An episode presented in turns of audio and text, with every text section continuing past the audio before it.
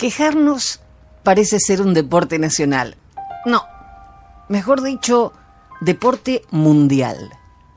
Tengo 10 y quiero 20. Siempre falta un poquito para ser plenamente feliz. ¿Plenamente feliz? Frenemos un poco, bajemos un cambio y pensemos. Felicidad.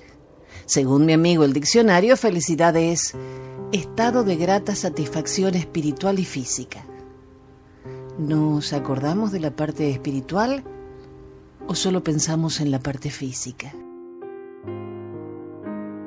Cada vez queremos un poco más y mucha gente se frustra por no poder conseguir ese extra que supuestamente necesita. Y el extra siempre es material. Un buen ejercicio es contar bendiciones. Sí. Cuando tengas muchas ganas de quejarte, tómate un tiempo y piensa en lo que tienes. Si lo haces en serio, vas a ver que tienes más de lo que necesitas. Encontré en internet un escrito que va como anillo al dedo. ¿Quieres escucharlo? Me quejo cuando mi esposo se molesta porque la cena no está servida a tiempo. Y no tomo en cuenta que es porque está en casa, conmigo. Por el adolescente que se queja por lavar los platos y no está en las calles, está en casa. Por los impuestos que pago, aunque signifique que tengo empleo por el lío de limpiar después de una fiesta y no pienso que estoy rodeada de amigos.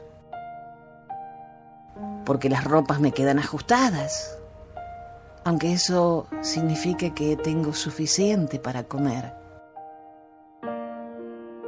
Por mi sombra que me observa trabajando, y es porque puedo estar disfrutando un día de sol por las ventanas sucias y las cosas que necesitan arreglo.